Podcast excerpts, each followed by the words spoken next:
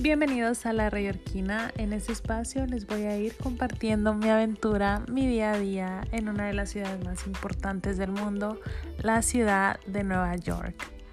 También hablaremos de la mexicana, un espacio donde conoceremos historias de mexicanas campeonas y geniales que han hecho de lo ordinario algo extraordinario. Y en la sección de la lectura les voy a ir compartiendo sugerencias de los libros que más me han gustado o de esas lecturas que me han recomendado. Entre otras cosas, les voy a hablar del reto que es estar desempleada en tiempos de COVID-19 y el camino después de la pandemia, así es que acompáñenme.